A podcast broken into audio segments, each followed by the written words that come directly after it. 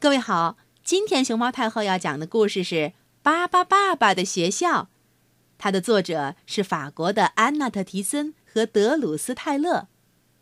搜索荔枝电台“熊猫太后摆故事”和微信公众号“毛妈故事屋”，都可以收听到熊猫太后讲的故事。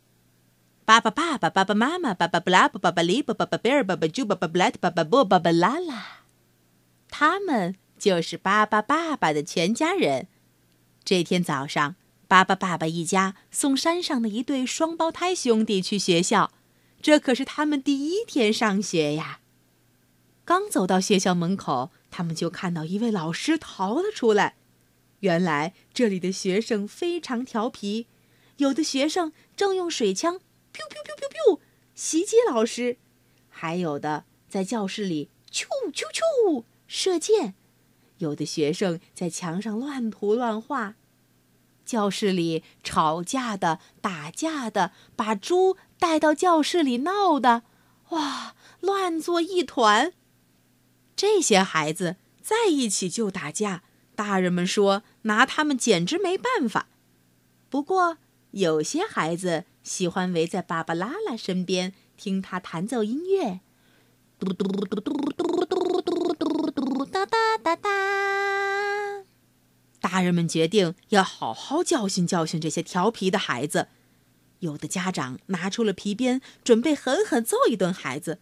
有的孩子被他们的爸爸妈妈一只手夹一个就给抱回了家，有的被打屁股，有的被拧耳朵，还有的被关进了房间里。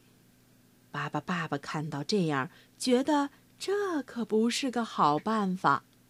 爸爸爸爸说：“每个孩子都不一样，有的喜欢养鸟，有的喜欢音乐。”有的喜欢画画，如果孩子喜欢汽车，那我们就教他机械知识，让他们一边玩一边学。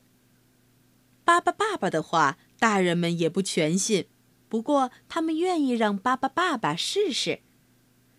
大人们送孩子去巴巴爸爸新开的学校学习，克里克里克里克里，巴巴变。巴巴爸爸变身成了巴巴爸爸学校的直达班车，孩子们坐上了班车。巴巴爸爸摇了摇铃，叮铃铃，班车出发了。喜欢唱歌和跳舞的小朋友可以上芭芭拉拉和巴巴贝尔的音乐课，咚咚咚咚咚咚咚咚。喜欢机器和电力的小朋友可以上巴巴布莱特的课。因为巴巴爸爸一家可以变来变去，小朋友们连学习用具都不用买了。孩子们在科学课上学会了种植物。你看，爸爸波手里的葫芦像什么？嘿，是不是像个巴巴宝宝？小心，别乱采蘑菇。让巴巴宝宝们告诉你哪些蘑菇是不能吃的。嗯，这种颜色鲜艳的蘑菇不能吃。还有这样的，就是这种像个大雨伞一样。还有我手里，我手里这些啊，颜色特别鲜艳的，也要千万小心，小心。巴巴利波会教你怎么样像海狸一样搭一个没有螺丝钉的小树屋。巴巴祖会教你怎么观察动物，又不会吓着它们。在爸爸波的图画课上，孩子们可以在墙上随便画画。呜，做陶器可不简单，千万别嘲笑其他小朋友刚刚做好的陶器，他们会很生气呢。爸爸妈妈正在这里教他们怎么制作一个罐子。上了半天课，孩子们又打起来了，爸爸妈妈都发愁了。爸爸布拉伯却很高兴。他发现这些孩子都特别适合玩橄榄球。最后，所有的孩子都在一块儿学习生词和阅读，a b c d e f g。放学了，大人们来接孩子们，他们对巴巴爸爸的学校非常满意。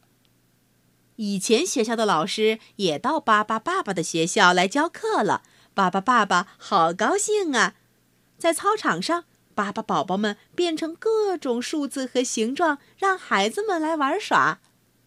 学期快结束了，每个人都用不同的方式来庆祝，有的跳舞，有的唱歌，有的画画。人们还可以买小朋友们种的花和蔬菜，还有他们做的陶器。愉快的假期到了，你能认出变成数字的巴巴宝宝吗？小朋友，你还记得巴巴爸爸一家都有谁吗？再跟你说一遍，他们是巴巴爸爸、爸爸妈妈、巴巴布拉巴巴巴利巴、巴巴贝尔、巴巴猪、巴、巴波、巴巴布莱特、巴巴拉拉，记住了吗？